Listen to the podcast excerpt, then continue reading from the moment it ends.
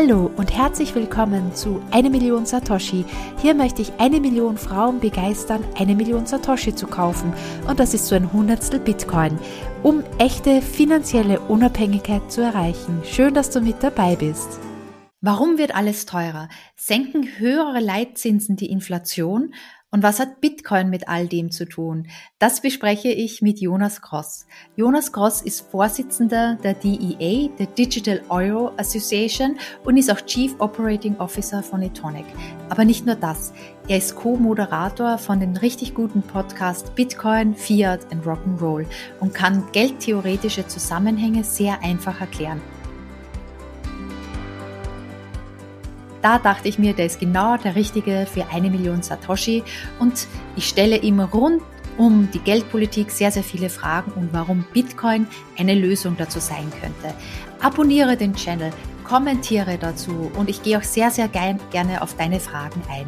Was mich total gefreut hat, ist, dass eine Million Satoshi unter den zehn besten Frauen-Podcasts gewählt worden ist von Feedspot in Deutschland. Und das ist auch deswegen, weil du den Channel likest, weil du den Podcast abonnierst und weil du auch deinen Kommentar dazu schreibst, zum Beispiel auf iTunes. Nur so wird der Podcast noch sichtbarer und ich kann noch mehr Frauen davon überzeugen, in Bitcoin zu investieren und auch zu erklären, warum das für die finanzielle Unabhängigkeit so wichtig ist.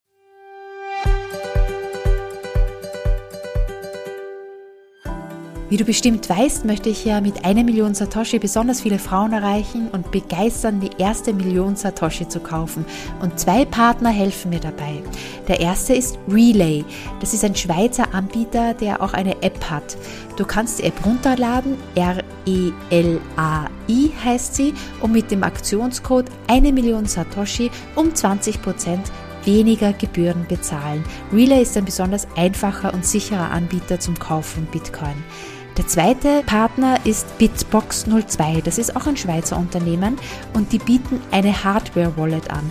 Wenn du dich also dazu entscheidest, etwas mehr Bitcoin zu kaufen, dann ist eine Hardware-Wallet die maximal sicherste Art und Weise, deine Bitcoin auch bei dir selbst zu verwahren. Mit dem Aktionscode, den du auch erhältst über den Link in den Show Notes, bekommst du 5% Rabatt bei jedem Kauf einer Bitbox 02. Schön, dass du mit dabei bist. Hallo Jonas, schön, dass du heute dabei bist bei einer Million Satoshi. Ja, hi Eva, danke für die Einladung. Ich freue mich. gerne, gerne. Äh, aber Jonas, lass uns gleich richtig starten. Wie kam es denn zu Inflation? Wie entsteht Inflation? Ja, äh, da muss man erstmal natürlich verstehen ökonomisch, dass ich, muss ich ein bisschen ausholen, weil ich denke, es ist ein sehr wichtiges Thema, was man gut und grundlegend verstehen muss. Also Preise setzen sich natürlich erstmal aus Angebot und Nachfrage zusammen. Das ist natürlich relativ logisch und intuitiv. Das heißt, es gibt keine Inflation, steigende Preise und auch keine Deflation, sinkende Preise, wenn das Angebot und die Nachfrage quasi sich im Gleichgewicht äh, befinden. Und was jetzt natürlich passieren kann, sind zwei Stellschrauben, die sich ändern können. Das eine ist das Thema Nachfrage. Also es kann sein, dass die Nachfrage steigt bei gleichbleibendem Angebot. Das heißt, Leute sind bereit, mehr für ein bestimmtes Gut zu bezahlen. Was machen Unternehmen? Unternehmen erhöhen die Preise und wir haben Inflation. Und der zweite Fall ist natürlich die Angebotsseite. Das heißt, das Angebot sinkt eben äh, mit dem Sinne stärker oder bei gleichbleibender äh, Nachfrage. Das heißt, Güter werden verknappt. Und wieder, Leute sind mehr bereit, für ein Gut zu bezahlen. Unternehmen erhöhen, erhöhen die Preise, Inflation. Also das sind so gemäß ökonomischer Theorie die zwei Möglichkeiten, die es, äh, es gibt. Und ja, hier muss man sich natürlich für Fall, Fall zu Fall und von Land zu Land ansehen, was hier der, ähm, der Hauptgrund ist, ob es eher eine, von der Angebotsseite kommt oder von der Nachfrageseite kommt. Und hier muss ich sagen, die Inflation, die wir die letzten Jahre gesehen haben, sind meiner Meinung nach recht eindeutig auf den Angebotsbereich ähm, ja, zuzuschreiben. Also wir sehen natürlich, wir haben eine Kriegssituation in der Ukraine. Das heißt, es kam dazu, dass zum Beispiel ähm, aus Russland weniger Energie exportiert wurde. Das heißt, die Energie wurde knapper, Angebot wurde verknappt, Preise sind gestiegen. Wir haben es ja gesehen, die Energiepreise sind durch die Decke gegangen. Und wir sehen aber natürlich auch auf der anderen Seite dann für wichtige Industrie, Rohstoffe, Metalle, ähm, Getreide, die dann in der Ukraine angebaut wurden, die weniger exportiert werden konnten, dass die knapper wurden. Also das heißt, wir sehen, Und das sind nur zwei Beispiele, da gibt es natürlich unzählige weitere, aber dass das eben erstmal dazu geführt hat, dass man hier dann auch eine Inflation in, ähm, ja, in Europa dann durch diese, durch die, diese Kriegseffekte dann auch gesehen hat. Mhm. Und über die Kriegseffekte hinaus gibt es da nicht irgendwie auch noch Theorien, dass es auch mit den Corona-Hilfen zu tun hat, dass es da halt eben äh, weniger Nachfrage gab, aber diese Nachfrage, die bei den gar nicht, weniger Nachfrage gar nicht bei den Unternehmen angekommen ist, weil die so viele Corona-Hilfen bekommen haben und dadurch halt eben so ein äh, nach dem Corona Pandemie so ein Effekt gekommen ist, dass halt äh, die Unternehmen mehr produziert haben beziehungsweise dann halt eben nicht mehr produzieren konnten, weil halt die ganzen Lieferwege ähm, nicht möglich waren. Aber dass es eben auch mit den Corona-Hilfen in irgendeiner Weise auch zusammenhängt. Genau, also was du ansprichst, ist natürlich dann genau die zweite Seite, nämlich die Nachfrageseite. Also dass man einfach durch den äh, durch die Corona-Maßnahmen dann natürlich auch versucht hat, das war genau das Ziel, die Wirtschaft zu, zu stimulieren und dafür zu sorgen, dass es jetzt nicht zu großen Arbeitslosigkeiten kommt, was aus Makrosicht und Arbeitslosenzahlen natürlich auch extrem gut geklappt hat. Ähm, aber wo man natürlich auch sagen kann, dass es da sicherlich auch Effekte zur Inflation gab. Oder es gibt natürlich auch die Theorie, die ja vor allem auch im Bitcoin-Space ähm, extrem weit verbreitet ist, dass auch die Erhöhung der Geldmenge an sich erstmal zur Inflation äh, führen muss. Das sehe ich so ein bisschen kritischer. Also ich glaube auch, dass die Anfrage, die Nachfrageseite hier eine Rolle gespielt hat, aber ich finde, man hat schon recht kausal auch sehen können, nach Kriegsausbruch die Preise steigen, dann mit einer bestimmten, also die Energiepreise steigen, die Rohstoffpreise steigen und dann mit einer kleinen Verzögerung steigen dann eben äh, pauschal äh, die Preise, dass es schon der Großteil zumindest von der Angebotsseite kommt, wenngleich ich auch glaube, dass die Nachfrageseite da auch eine wichtige Rolle gespielt hat.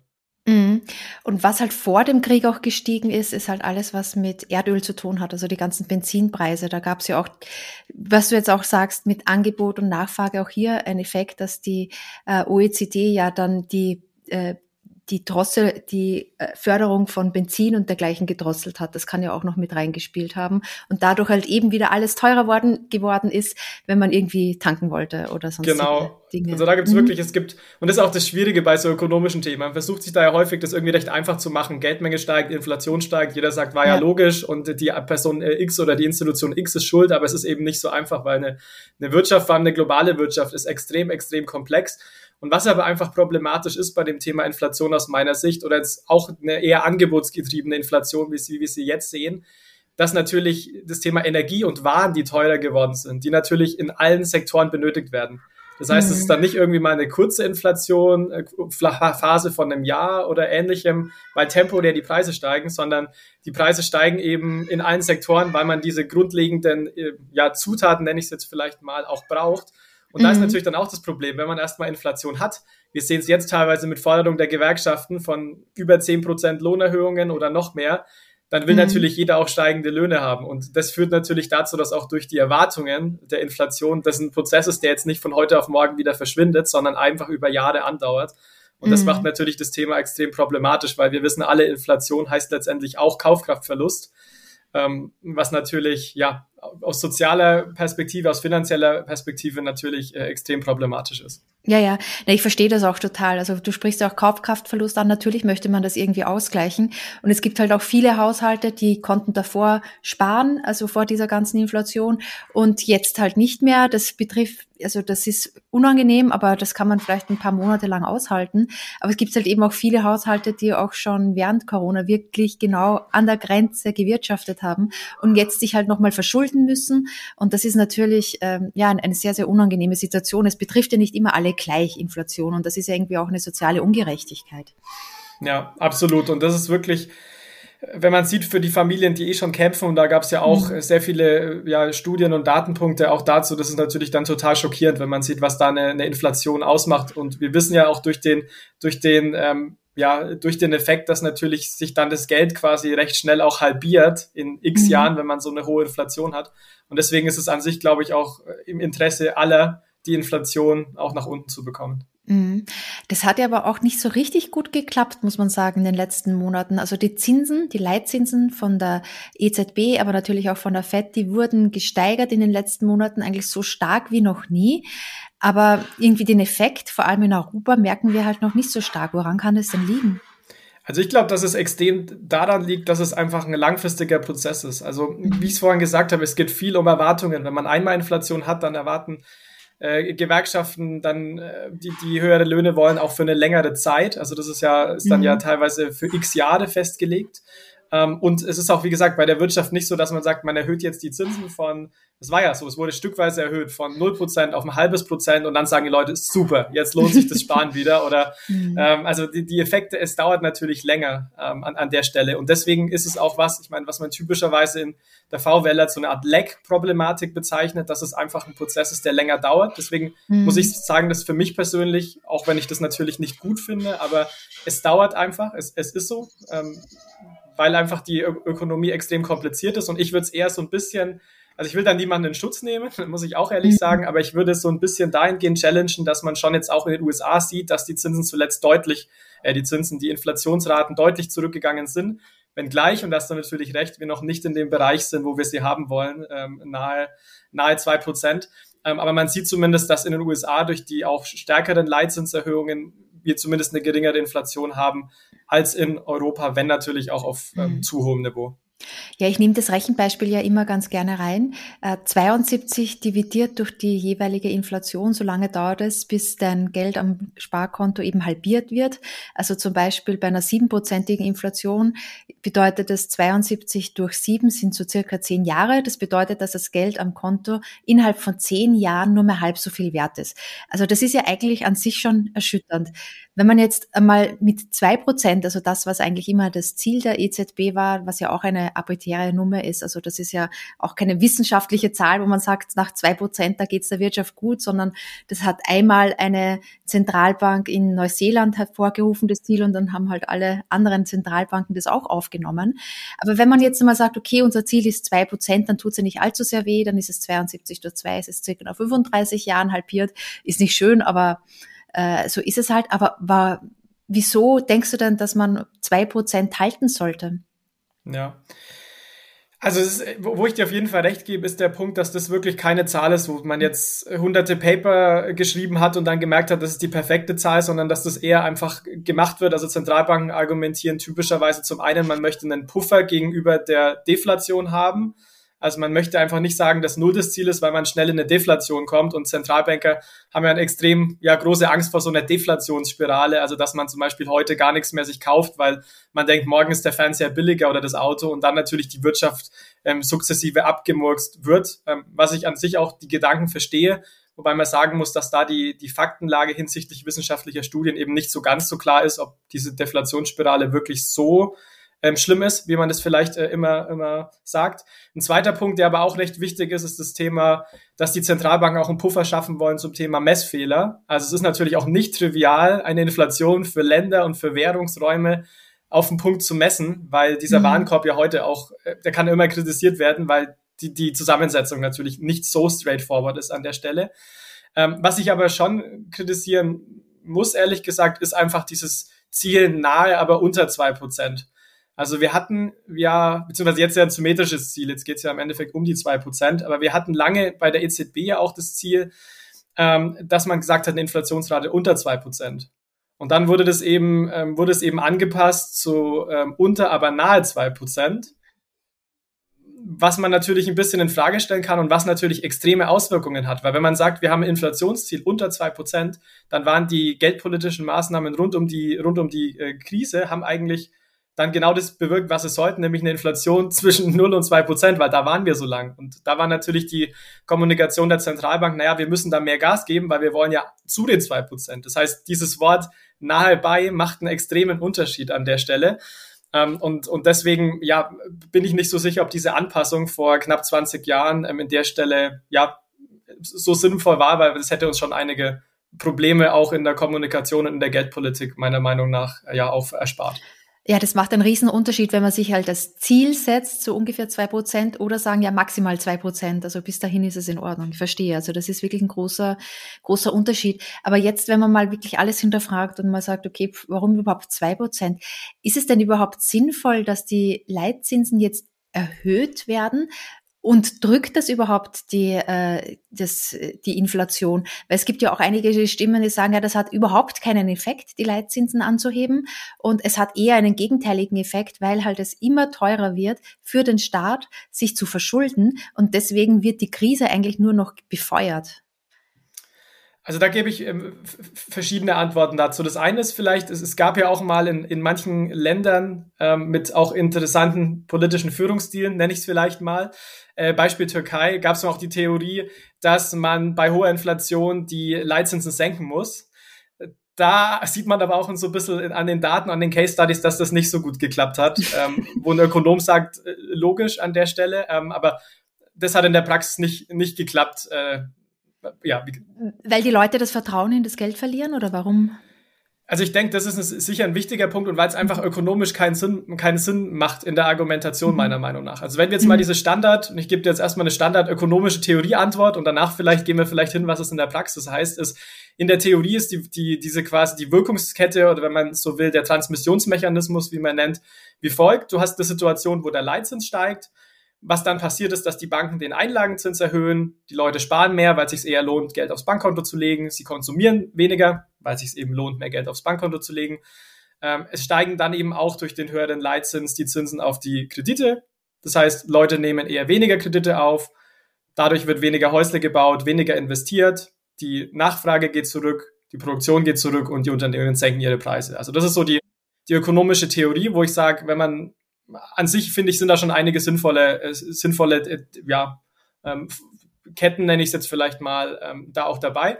Was wir aber natürlich auch sehen, ist, dass es in der Praxis nicht eins zu eins so funktioniert. Also warum? Vor allem, weil es sicherlich auch äh, Friktionen gibt. Also allein Leitzins steigt und Banken äh, erhöhen den Einlagenzins wir sehen gerade, wir sind jetzt inzwischen bei drei, dreieinhalb Prozent und der Bankzins ist bei den meisten Banken immer noch nahe Null. Also das heißt, auch hier haben wir wieder so eine Leckproblematik. Es dauert einfach an der Stelle länger. Die Wirtschaft ist eben auch komplexer als das mit, mit Wirkungsketten und wenn das gleich bleibt, dann passiert das. Also man kann es nicht so leicht machen. Aber man sieht eben aus meiner Sicht schon, dass es in der Vergangenheit immer diesen Mustern gefolgt hat. In der Regel immer ist vielleicht zu, zu viel.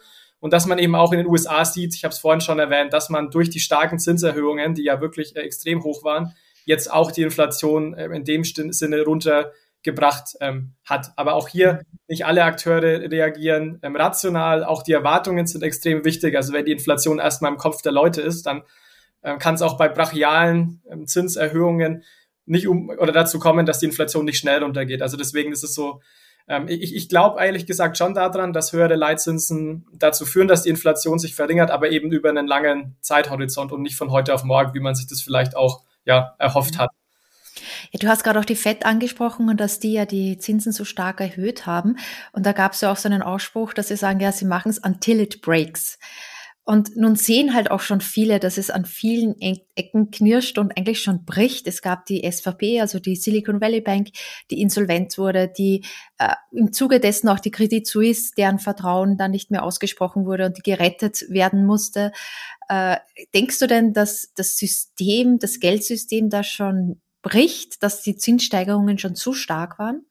Ja, also das ist natürlich die Frage, wie man das Until it breaks äh, definiert. Ob das heißt, ne, das ganze Geldsystem ähm, äh, ja fällt zusammen oder eben einzelne Banken. Also ich denke, dass man recht klar sagen kann, dass zum Beispiel auch die Silicon Valley Bank, dass die Insolvenz sehr stark auch mit den Zinsänderungen zusammengehangen ähm, hat. Also man hat im Endeffekt gesehen, es, es kam Gerüchte auf, dass die Bank finanzielle Schwierigkeiten hat. Die Leute sind zur Bank gegangen, wollten das Geld, ähm, das Geld abheben, also so ein klassischer, klassischer Bankrun was aber die Silicon Valley Bank machen musste, ist eben, um die Auszahlung zu bedienen, sie musste ihre Vermögenswerte verkaufen. Also sie hat sehr viel langfristige Staatsanleihen gehabt. Das heißt, sie musste langfristige Staatsanleihen verkaufen, die alle einen geringeren Wert hatten als damals im Portfolio. Das heißt, die hatten Verluste, was dann natürlich die Situation noch verstärkt hat. Ähm, es kam also zu sogenannten Fire Sales und dann wurde die Situation natürlich noch prekärer, weil du hast dann weniger Liquidität, du verkaufst mit Verluste und irgendwann hast du gar nichts mehr, was du verkaufen kannst und dann stehst du eben ähm, stehst du eben äh, quasi mit insolvent da. Es ist so ein bisschen die Frage für mich an dem Fall von der SVB, wer die Schuld trägt und gesagt, ich glaube allgemein in solchen Themen ist es nicht so einfach und ich finde teilweise machen sich die Bitcoiners auch zu leicht, immer einfach auf einen zu zeigen und sagen, ihr seid schuld. Ich, ich bin aber der Meinung, dass es komplizierter ist. Ähm, aber es war beim SVB-Fall sicherlich so, dass es auch ein sehr schlechtes Risikomanagement von der Bank selber war. Also man hatte sehr viel langfristige Staatsanleihen, war auch, die hat sich nicht gut genug gegenüber diesem Zinsänderungsrisiko abgesichert, ähm, wo ich ehrlich gesagt wenig Verständnis dafür habe, weil wir sind seit ja 15 Jahren in diesem Niedrigumfeld gewesen und ich meine, irgendwann steigen die Zinsen und man muss, muss sich zumindest darauf vorbereiten, ähm, aus Risikogesichtspunkten. Also da war ich schon sehr, äh, sehr überrascht. Man kann natürlich der Fed auch eine Teilschuld geben, dass sie die Zinsen so stark erhöht hat. Wie gesagt, da bin ich eher nicht so der Fan, weil ich sage, eigentlich war es klar, dass früher oder später die Zinserhöhungen kommen und die wurden auch stückweise erhöht und nicht von 0 auf 5 Prozent über Nacht. Das hätte sicherlich für stärkere Verwerfungen ähm, gesorgt. Ähm, aber deswegen kann man das schon, finde ich, auf dieses Thema Zinsen ähm, schreiben. Aber wie gesagt, eher, äh, eher so dahingehend, dass man sagt, ähm, es kam zusammen mit einem Unternehmen, was da einfach nicht gut gewirtschaftet hat. Und ähnlich war es für mich auch bei der Credit, Credit Suisse. Da gab, war, gab es auch zu Probleme, weil Vertrauen verloren wurde und weil man dann die Anleihen verkaufen musste. Wieder ähnliches Spiel, aber auch die Credit Suisse hatte sehr viele hauseigene Probleme rund um Geldwäsche. Steht ja schon seit längerer, seit geraumer Zeit irgendwie schlecht darum. Ähm, was mir auch ganz wichtig ist, ist zu sagen, auch wenn ich glaube, dass es da viele interne Probleme gab, dass das nicht das einzige Problem war. Und ich möchte nicht sagen, dass das nur passiert ist, weil hier, weil es nur der Fehler bei den, bei den Banken war, sondern was wir halt schon im heutigen System sehen und das beäuge ich auch ziemlich kritisch, ist, dass alle diese Szenarien, die ich gerade beschrieben habe, starten eben mit dem Vertrauen. Also das mhm. heißt, wenn ich kein Vertrauen in die Bank habe und Geld abhebe, kannst du in einen Bankrun kommen. Und da ist eben das Problem, egal wie groß die Bank ist, das kann immer passieren. Also klar, Banken haben, eine größere Bank hat vielleicht mehr Eigenkapital vorliegen und hält es länger aus. Aber wenn jetzt 50, 60 Prozent der Kunden zur Bank gehen würden und das Geld abheben würden, dann hätte jede Bank heutzutage ein Problem. Mhm. Und das ist ja. eben was, ja. Ja, das, das finde ich total interessant, weil ich denke, da hat sich auch unsere Gesellschaft etwas geändert.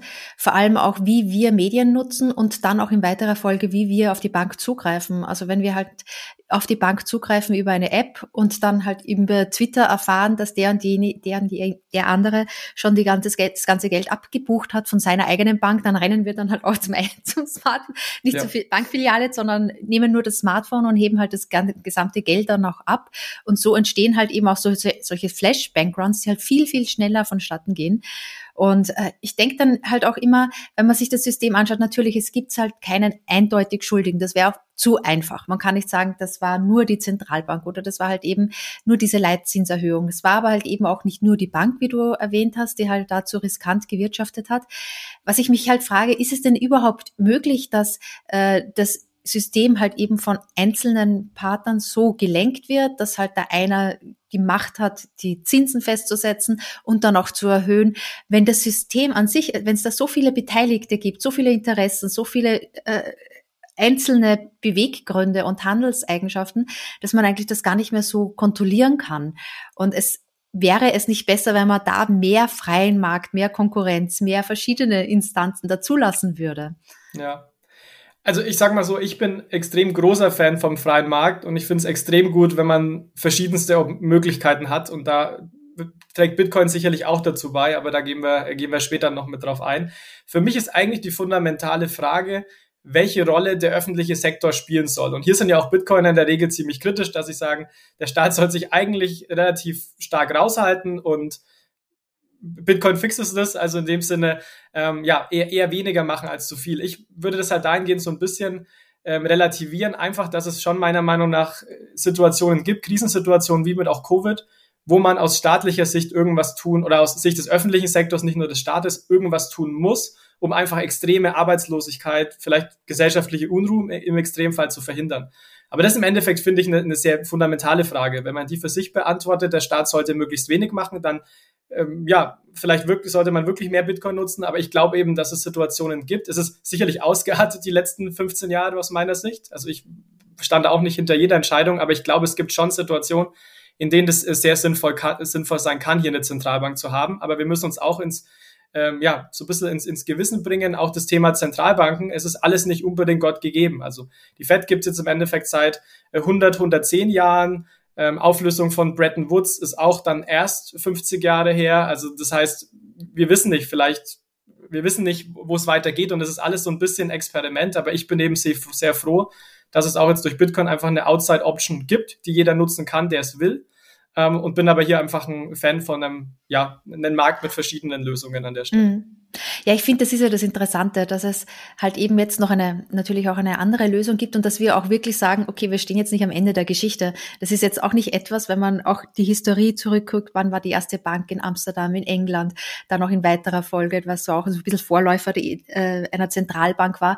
Es ist ja nicht so, dass äh, die Geschichte stillsteht und dass wir jetzt am Ende sind und das wird jetzt die nächsten 500 Jahre so sein. Nein, gerade nicht. Also wir versuchen ja noch eine gute Lösung zu finden und bisher sieht man halt, dass die, die Lösung, die wir jetzt haben mit einer Zentralbank, die die Leitzinsen halt eben vorgibt, ja auch nicht die beste Antwort ist, wenn man das so sagt, für eine globale äh, Wirtschaftsstrategie. und ja, dass es, halt es gar nicht geht. Es, es, gibt natürlich in der Zentralbank extrem viel Macht, wenn sie die Leitzinsen, äh, die, die Leitzinsen senken kann. Und ich meine, man muss es ja auch weiter, weiterdenken. Die Geldschöpfung heute passiert ja vor allem bei den Geschäftsbanken, die dann wirklich ja die Macht haben, gegen Geld, ich sage mal, aus dem Nichts zu erzeugen. Ich bin immer nicht so ganz der Fan von dem Begriff aus dem Nichts, weil typischerweise Banken auch Sicherheiten hinterlegen, also Staatsanleihen zum Beispiel.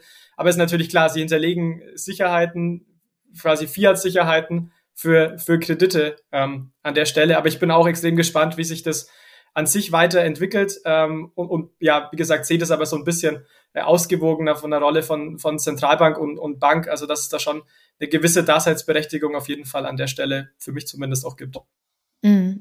Ja, du sprichst ja auch an Geschäftsbanken, die haben ja dann auch aus Sicherheit noch die Immobilien.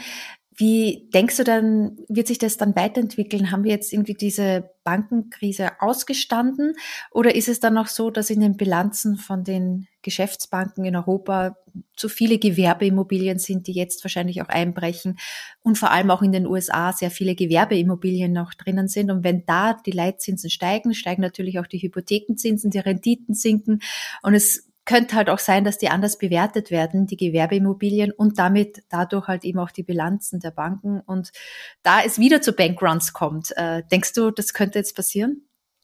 Also es ist natürlich ein bisschen äh, Glaskugel lesen, muss man ganz ehrlich sagen, weil wir, wir äh, ja, ich weiß es auch nicht. wenn ich es wenn ich's wüsste, würde ich drauf wetten. ähm, genau, aber ich meine, wenn man wenn man das mal durch durchdenkt und vielleicht so ein bisschen ein bisschen aufarbeitet, ist natürlich, wie du sagst, dass wenn sich Zinsen, wenn die Zinsen sich weiter erhöhen, das natürlich immer für bestimmte Akteure dann auch mit Problemen einhergeht. Die Frage ist einfach, wie gut das Risikomanagement dann auch ist von den Banken. Ähm, ich, ich, würde jetzt nicht aus, oder ich würde jetzt nicht mich nicht hinstellen und sagen, ich glaube, dass es das jetzt für die nächsten fünf Jahre war und alles wieder in trockenen Tüchern ist, weil es einfach eben so ist, und das habe ich vorhin schon so ein bisschen skizziert, dass an sich eben alles mit dem Vertrauen der Leute beginnt. Also, und, und da finde ich auch interessant, was du sagst zum Thema Social Media und Twitter. Wenn es aus irgendeinem Grund zu einem Vertrauensverlust kommt, sei es gerechtfertigt oder nicht gerechtfertigt, und die Leute dann zur Bank rennen, kann es halt eben auch hier wieder zu Bankruns kommen. Das heißt, dieses Bankrun-Thema ist irgendwie vor allem in dieser immer schneller werdenden, digitalisierten Welt immer wichtig und ich glaube, du kannst da nie sagen, dass du das, das, das, das, Problem in dem Sinne jetzt direkt löst und sagst, da kommt jetzt erstmal gar nichts mehr auf uns zu. Das ist natürlich das direkte Thema mit den Bankruns und was noch in den, ähm, in den Bilanzen ähm, schlummert, wird sich auch noch zeigen. Also ich finde es extrem schwer, eine Aussage zu treffen, aber man muss natürlich auch sagen, es könnte schon noch was auf uns zukommen, auch weil durch Covid ja auch sehr, sehr viel noch verschoben wurde hinsichtlich Insolvenzen und so. Ich würde, hat man Zombie-Unternehmen, ne? man hat halt Unternehmen einfach, einfach leben lassen. Also ich würde jetzt nicht ausschließen, dass da noch was, was kommt, aber es ist zumindest jetzt klar, die Zinsen werden graduell erhöht. Sie werden eben so lange erhöht, bis die Inflation runtergeht. Das heißt, eigentlich von der Erwartungsbildung ist der Weg recht klar. Ähm, aber nichtsdestotrotz heißt es ja nicht, dass nicht, sich nicht jede Unternehmen, jede Bank dann da auch ähm, ja, darauf eingestellt hat ja, dann fragt man sich dann halt doch, oder in dem Moment würde ich mich halt auch fragen, ob das wirklich die beste, der beste Weg war, um die Corona-Krise auszusitzen, dass man so viel äh, ja, Kredite da auch nochmal zur Verfügung gestellt hat, ob es da nicht einen Mittelweg hätte geben können oder ob die vielleicht die Maßnahmen auch nicht so lang weitergetragen worden wären und auch nicht so extrem weitergetragen worden wären in einem Umfeld, in dem man halt eben nicht auf das Geld zugreifen kann. Und die Gans, die am meisten schreit halt, äh, wenn man sie rupft, halt mit besonders viel Geld äh, ja, zudeckt, sondern halt schaut, ähm, wie man das halt auch so anders am besten löst, weil man das Problem, das bleibt ja dann noch. Ne? Also es wird ja dann jetzt nicht weggehen. Du hast jetzt auch Zombie-Unternehmen äh, nochmal skizziert. Das sind halt Unternehmen, die jetzt äh, sehr, sehr hoch verschuldet sind. Und sobald die Zinsen steigen, können sie halt ihre Schulden dann auch nicht mehr bedienen. Und äh, so ein schlechtes Wirtschaften entsteht ja, indem halt die Zinsen unnatürlich niedrig gehalten worden sind über so eine lange Zeit. Ja, ich finde es immer extrem schwierig, sowas natürlich zu bewerten, auch wenn wir das gern mhm. natürlich irgendwie jeder für sich macht und auch, auch irgendwie wollen und müssen, weil wir natürlich nicht wissen, was der andere Pfad gewesen wäre. Mhm. Ja. Also wenn man vielleicht gar keine Unterstützung oder einfach viel weniger. Also ich glaube auch, dass die letzten 20 Jahre, oder ich bin kein großer Fan der, der Entwicklung, dass der Staat einfach eine immer wichtigere Rolle spielt und auch die Zentralbank. Aber ich finde auch, dass es da weniger insgesamt getan hätte. Ich tue mir schwer, einzelne Maßnahmen zu bewerten, um ehrlich zu sein. Aber es ist sicherlich so, dass man manchmal so ein bisschen kritisches Hinterfragen braucht, das jetzt wirklich als Maßnahme im öffentlichen ähm, öffentlichen Sektor, das gilt jetzt für Zentralbanken und auch für, äh, für die Politik, da schon sicherlich nicht mhm. schaden würde. Weil dann kommt mir halt auch immer dieser, den die Bitcoiner auch oft erwähnen, dieser Cantillon-Effekt ins, äh, ins Gedächtnis. Also das ist dieser Effekt, dass diejenigen Personen oder Firmen, die besonders nahe an der Geldproduktion sind, dass die besonders stark profitieren. Und das finde ich, dass man, sie hat man besonders stark gesehen. Also die Bauunternehmen zum Beispiel, aber auch Banken, das ganze Finanzwesen, das halt nahe dieser Geldproduktion ist oder gleich die Aufträge bekommt. Sie hat natürlich überproportional profitiert und jetzt von der Inflation daran leiden halt eben die Haushalte, die gerade so an der Grenze leben und gerade noch äh, verdienen konnten für, für ihre Haushaltsausgaben. Also die leiden dann halt eher an der Inflation, an der Geldentwertung, die danach kommt. Und dadurch entsteht halt wieder so ein ja, Gefälle zwischen Arm und Reich. Denkst du, dass es auch so ein Effekt davon sein könnte? Also ich meine, es ist natürlich, es ist natürlich so, vor allem wenn man sich jetzt das heutige heutige Fiat-Geldsystem anschaut, dass natürlich auch Banken da in großem Maße davon profitieren und man jetzt natürlich auch sieht, dass durch die Zinsänderungen da natürlich jetzt auch die, die finanzielle Lage deutlich besser ausschaut als äh, in den letzten Jahren, wobei man da auch sagen muss, dass sie natürlich extrem stark, äh, stark, stark gelitten haben. Also ich würde jetzt auch nicht sagen, ich würde jetzt auch nicht sagen, dass unser System das in dem Sinne jetzt hier das, ja, das ist, wo im Endeffekt, oder ich, ich würde nicht sagen, dass wir gerade einen Weg gefunden haben, um diese, diese Schere auch ähm, eher ähm, ja, diese Schere an dem Sinne auch zu schließen zwischen verschiedenen Teilen der Bevölkerung.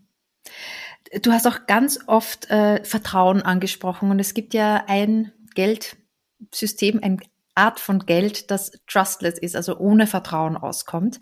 Äh, und das ist ja Bitcoin. Was denkst du denn, was Bitcoin für eine Rolle spielen könnte in diesem ganzen Bereich jetzt in den nächsten Jahren?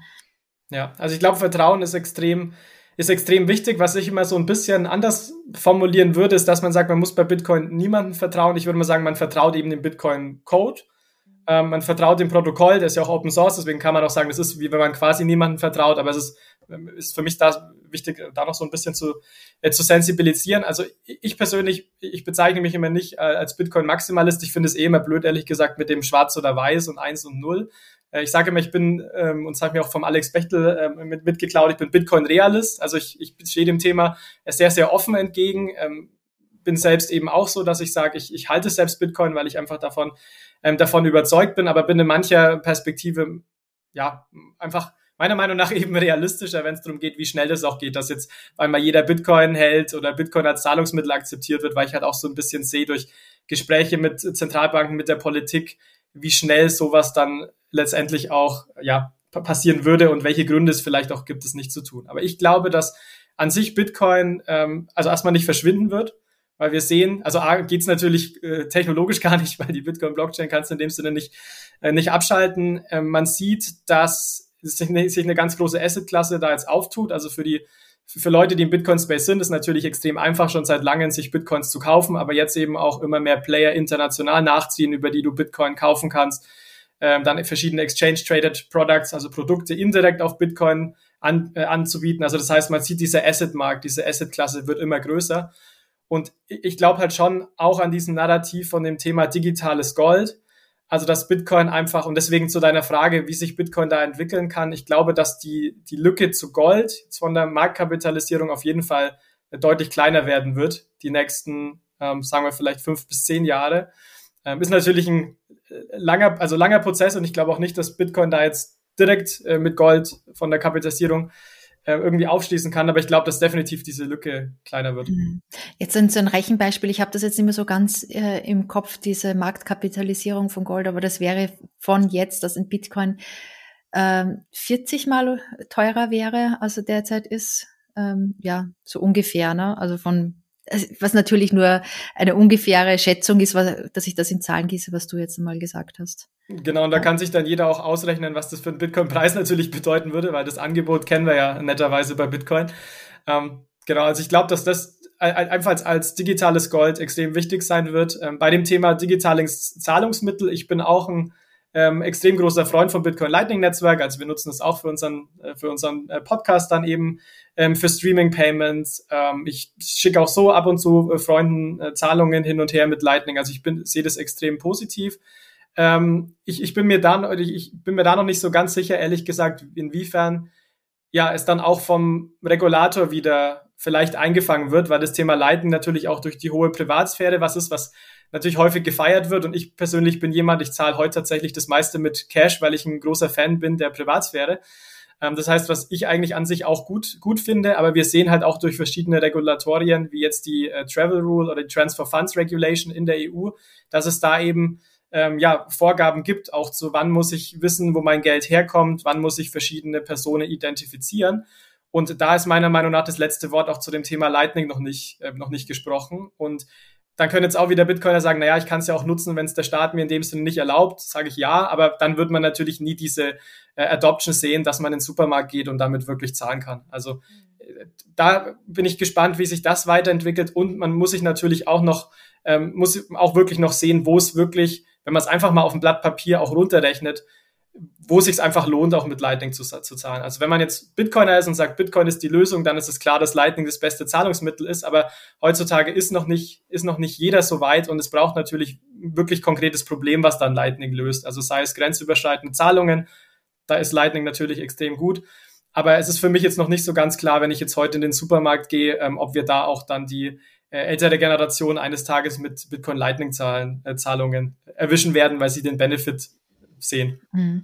Ja, es muss halt einfach, es muss viel einfacher sein. Also, dass man echt nur, äh, die, die älteren Leute haben ja auch schon Probleme mit dem Smartphone zu bezahlen. Also es müsste irgendeine Möglichkeit sein, dass es besonders einfach geht, dass man es ja einfach nur dranhält und ihnen halt dann auch irgendwie die Angst nimmt. Aber ich glaube, wir sind halt wirklich da noch ganz am Anfang und ähm, das ist ja das Spannende, dass man da einen ganzen Podcast oder mehrere Podcasts auf jeden Fall damit füllen kann, was Bitcoin eigentlich alles bedeutet, wo die Chancen liegen, aber wo halt eben auch die, die, die Möglichkeiten liegen und wo es vielleicht auch Grenzen gibt, weil ähm, ja, wie du auch sagst, du bist Bitcoin-Realist, das es könnte natürlich auch immer wieder sein, dass es noch mehr Regulierungen gibt und dergleichen und dann die Adoption auch nicht so weit vorangebracht wird.